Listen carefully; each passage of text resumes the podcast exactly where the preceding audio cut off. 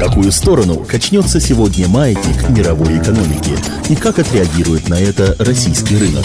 Повлияют ли внешние экономические факторы на ваше благосостояние? Личные деньги. Добрый день, уважаемые радиослушатели. В эфире программа «Личные деньги» и я, ее ведущий Евгений Беляков. Сегодня у нас в гостях э, депутат Госдумы Павел Медведев. Павел Алексеевич, добрый день. Здравствуйте. А, и обсуждаем мы сегодня интересную тему, с которой я думаю, связаны э, каждый из, связан каждый из наших слушателей. Э, это э, разрешение споров между финансовыми организациями и клиентами. А, и вот Павел Алексеевич у нас с некоторого времени назначен финансовым омбудсменом. Или как правильно это? Омбудсмен. Омбудсмен, да, все-таки. А, можете вкратце рассказать, что это за должность такая интересная и с чем связано это назначение? Вы знаете, начну с с, извините, с такого маленького комментария к тому, что вы сказали. К счастью, далеко не все граждане связаны с проблемой споров с банков. И не только потому, что они не взяли кредиты или не доверили свои деньги банкам. В подавляющем большинстве случаев, к счастью, в последнее время, в последние лет 5-6, а отношения гражданина с банком мирные. Гражданин понимает, на что он может рассчитывать, э, какие его обязанности, какие его э, права. И э, коллизии возникают относительно нечасто, и слава богу, но, но возникают. И когда они возникают, тогда гражданин ищет какой-то поддержки – Часто потому, что недостаточно финансово грамотен и не обязан быть грамотным. Если он хороший слесарь или хороший хирург, требовать от него, чтобы он еще э, в свободное от работы время кончил финансовую академию, нелепо. Поэтому, естественно, ему оказать поддержку, если он в чем-то не до конца э, разбирается. Вот я как депутат, связанный с финансовой сферой уже 20 лет, я 20 лет депутат, а, я э, стараюсь э, поддержать тех людей, у которых какие-то вопросы или проблемы э, возникают. Если говорить о самом последнем времени, вот о последних двух-трех годах, а, типичная проблема, которая возникает, это невозможность или э, трудность с обслуживанием кредита. Человек взял деньги, купил квартиру. Как правило, речь идет об этом самом страшном э, Самый заеме, да. огромном на, на квартиру. Взял, рассчитал, понимал, что может обслуживать долг и здрасте, пожалуйста, наступает кризис, он теряет работу или уменьшается его зарплата, и оказывается, что он стоит перед опасностью потери крыши над головой, ладно бы своей, а над головой своей семьи. Как правило, семья молодая, только что родились дети, куда с ними, с этими детьми-то деваться? И э, моя функция, вот как депутата, который взялся за эти проблемы, состояла в том, чтобы просить банки. Э, ну, если речь идет об ипотечном кредите, к счастью, есть еще э, один субъект на рынке, который можно просить, это АЖК, агентство по ипотечному жилищному э, кредитованию. И э, вот опыт оказался очень положительным. Начало было удручающим, начало для меня э, было в феврале-марте прошлого года, когда огромное количество людей пришло в приемную, написало письма по э, электронной почте, прислало свои э, жалобы. Но к маю ситуация э, рассосалась что я мог делать? Я мог только просить, потому что право у гражданина получить какое-то облегчение в связи с тем, что он потерял работу, нету. В договоре об этом ничего не написано. Но разумный банк совсем не хочет добивать своего заемщика, потому что от добитого заемщика точно ничего не возьмешь. Возьмешь квартиру, но умный банкир понимает, что квартиру лучше не брать, потому что наберешь этих квартир, а продать-то как? Рынок э, и, и так плохой, а он просто обрушится, если на этот рынок, как в Америке, кстати говоря, во время э, их кризиса, если вывалишь много квартир на продажу, кто ж покупать-то будет эти квартиры?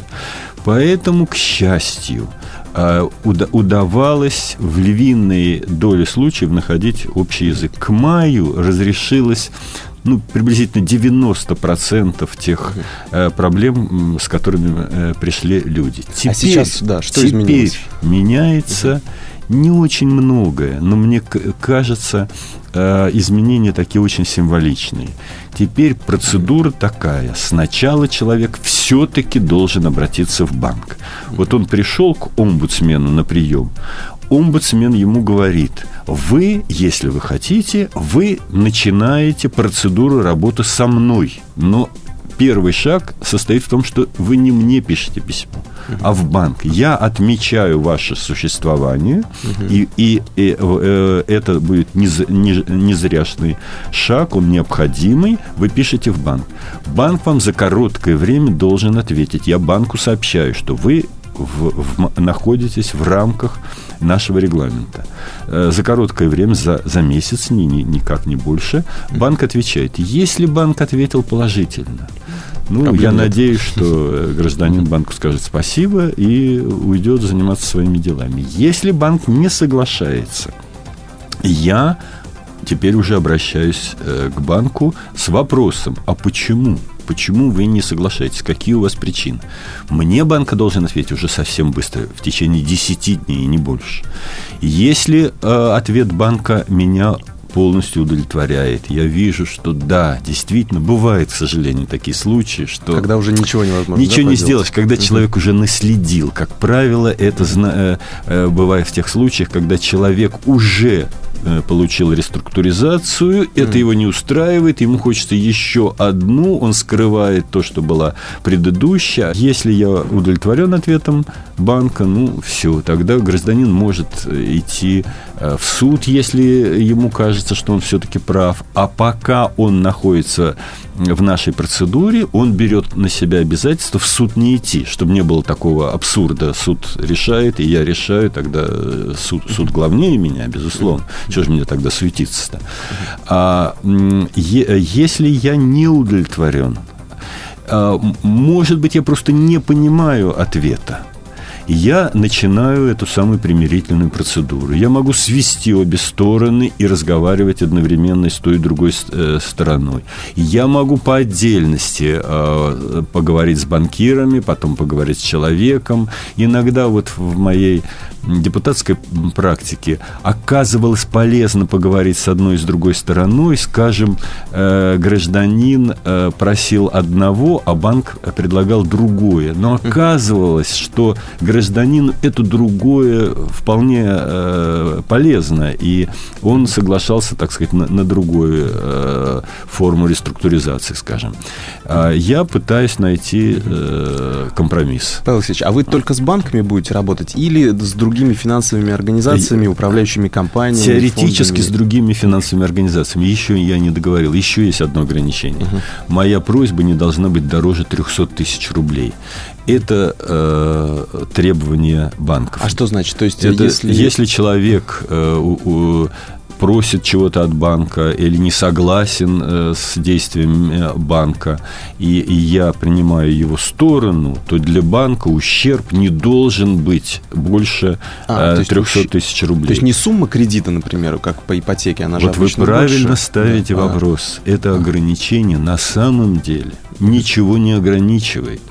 Э, ко мне олигархи, которые купили остров вместе с, с дворцом по ипотечному кредиту, не приходят. А, а обычные люди, которые покупают даже хорошие квартиры, они, они совсем крохотные, они очередной платеж должны совершить в объеме нескольких десятков тысяч рублей, а не, а не сотен.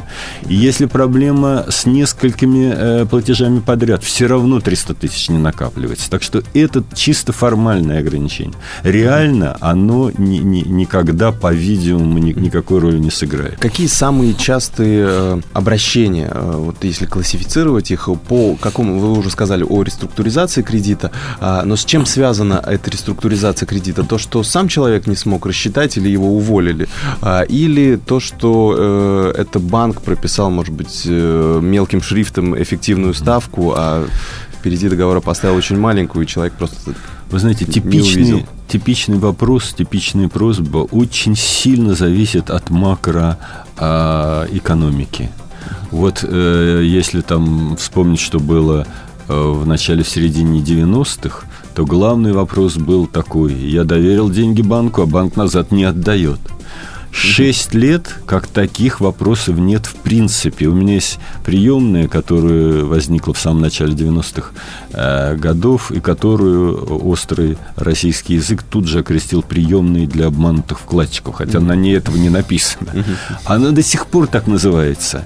И, и это название абсолютно не соответствует тому, чему служит эта приемная сейчас? Обманутые вкладчики с принятием закона о страховании вкладов перевелись как класс. Зато появились обманутые заемщики. Появи... Сначала появились обманутые заемщики ровно с той проблемой, которую вы упомянули, с проблемой мелкого шрифта, с проблемой разбросанных бисером по, по тексту договора комиссиями. Угу. И это прошло. Вот последняя жалоба такого типа была, дай бог памяти, я думаю, три года тому назад. Почему? Потому что, э, как появляется проблема, э, я пытаюсь э, призывать своих товарищей и э, сам пытаюсь ее про, э, э, решать в двух плоскостях. С Ивановым, который пришел, у него болит, значит, надо ему как-то помочь. И в принципе, с мелким шрифтом и с комиссиями справились, слава богу. Сначала Центральный банк принял решение, а в договоре должно, э, должна указываться эффективная процентная ставка. То есть настоящая стоимость кредита, в которую интегрируются все комиссии, все платы, переплаты, все в виде процента, э, которые и есть стоимость денег. Теперь э, то же самое стали называть по-другому, потому что в законе э, это положение прописано. Теперь это полная стоимость кредита. На мой взгляд, не, немножко неудачное название. Некоторые люди думают, что полная стоимость кредита – это сумма денег, которые за все время обслуживания кредита надо выплатить. Но, тем не менее, банкир это понимает, что такое полная стоимость. Это все-таки процент, и, и реальный вот этот самый эффективный процент. И он указывается в договорах всегда никогда нет ни одной жалобы от человека, который не понимал бы, за что он взялся, а, подписав договор. Правда. А, вот а, граждане уже начали читать э, договоры. Я еще раз э, хочу воспользоваться вашим эфиром, призвать э, не подписывать никогда ни одной бумажки, не, не прочитанной и не понятой. Вот граждане начали читать договоры, но, но не до конца. Очень многие люди не дочитывают ту часть, где написано, что будет, если они не выполнят условия договора. То есть штрафы так, пени, да? Штрафы и пени. Угу. И это вот как снег на голову, на голову. К счастью, я возвращаюсь к началу нашего разговора, угу. к счастью, подавляющее большинство людей вот в самый пик кризиса никогда не было, чтобы больше 10% попадали в трудное положение. А, а, значит, 90% обслуживают свой э, долг, даже несмотря на то, что там экономическая буря на дворе. Те, которые не обслуживают, совсем не значит, что они вообще не платят. Это значит, что они там немножко задерживаются.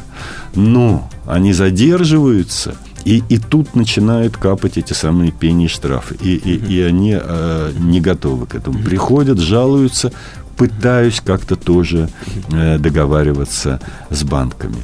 Э, вот это, вот сейчас это является э, главной проблемой, э, с которой люди приходят. Сегодня у нас в гостях Павел Медведев, депутат Госдумы. Возвращаясь к договорам, о которых вы говорили, я тоже, например, часто читаю договоры, эм, когда подписываю, не знаю, или по вкладу, или какие-то другие виды.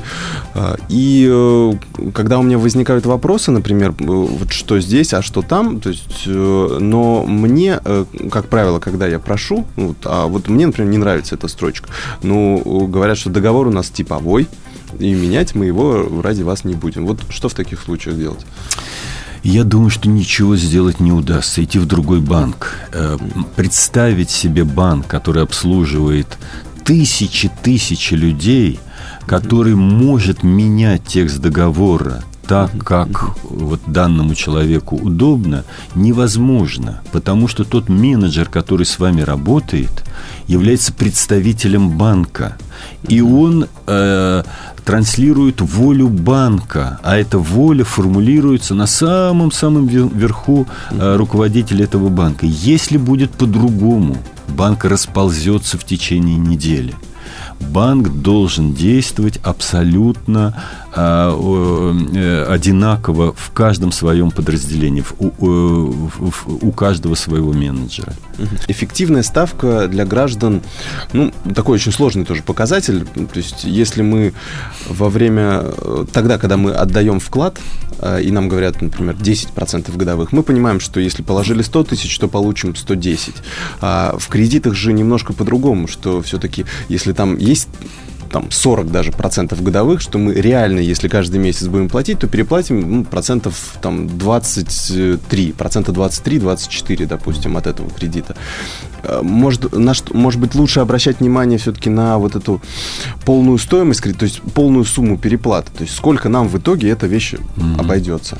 Нет, вы знаете, а, все-таки полная стоимость – это теперь эффективная процентная ставка. Вот полная стоимость кредита, еще раз повторяю, неудачное название. Ну, это да. все-таки процент, а, в котором сконцентрированы все платы, которые связаны с обслуживанием долга действительно нет ни одной характеристики чего бы то ни было, которые полностью это э, э, объясняют, что это такое. Вот когда мы собираемся идти на работу рано утром, мы вы, выглядываем обычно за окошко, смотрим на э, термометр температура. Ну вот спросите себя или кого-нибудь из тех людей, которые сюда приходят, что такое температура? Но мы привыкли, и нам не надо объяснять, что такое температура. Мы понимаем, что нас ждет, если температура 10 градусов тепла или 20 э, mm. градусов мороза. Но температура не является достаточной, это очень важная характеристика, а, влияющая на то, как мы оденемся но она не является исчерпывающей. Ветер. Надо еще понимать, какой ветер. Если ветра нету, 20 градусов мороза вынести очень легко. А если сильный ветер, ой-ой-ой, нос отморозишь также и с э, кредитом, и с депозитом тоже. Когда вы э, э депозит там под 10% отдали, вы должны дальше читать договор, потому что иногда вам эти 10% выплатят в конце срока, вы на 3 года положили, 3 года должны терпеть, а потом вам все деньги просуммируют, отдадут. Иногда вы можете каждый месяц э, забирать эти деньги.